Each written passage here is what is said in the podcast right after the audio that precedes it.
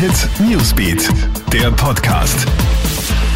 Hi, Felix Jäger hier mit deinem News Update. Nach dem trüben Koalitionsklima der letzten Tage mit vielen Streitigkeiten hat sich die türkis-grüne Regierung heute bemüht, Einigkeit zu zeigen.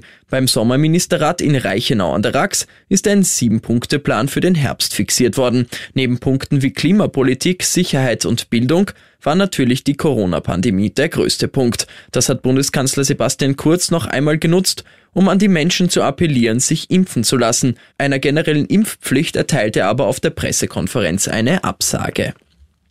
ÖFB-Star David Alaba ist gerade einmal in Madrid gelandet, da gibt es schon die erste Hiobs-Botschaft.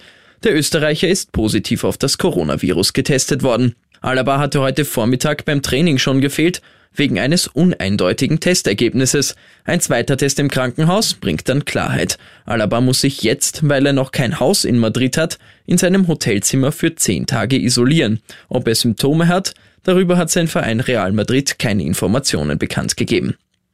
Einen großen OP-Erfolg kann jetzt das Kepler Universitätsklinikum in Linz vermelden. Ein 34-jähriger Arbeiter war bei Forstarbeiten gestolpert und mit seiner Hand in eine Motorsäge geraten. Oberhalb des linken Handgelenks durchtrennt er sich den Arm komplett. Per Rettungshubschrauber wird er in die Linzer Klinik geflogen. Dort wird in einer über neunstündigen OP die Hand wieder angenäht. Einziges Manko, der Arm musste für einen glatten, sauberen Schnitt etwas gekürzt werden. Dem Forstarbeiter wird es recht sein, er kann seine Hand sogar schon wieder vorsichtig bewegen. Und eine Katze legt die Homepage eines Tierheims vorübergehend komplett lahm. Diese Story begeistert jetzt im Netz. Im Tierheim von Philadelphia ist eine Katze abgegeben worden. Das klingt jetzt nicht ungewöhnlich. Dabei handelt es sich aber um den 12 Kilo schweren Kuschelbrocken BJ. Sein Herrchen gibt ihn unter Tränen ab, weil er nicht mehr für ihn sorgen kann. Das Tierheim startet dann einen Twitter-Aufruf für ein neues Heim. Der geht in kürzester Zeit viral und die zahlreichen Interessenten legen die Homepage lahm.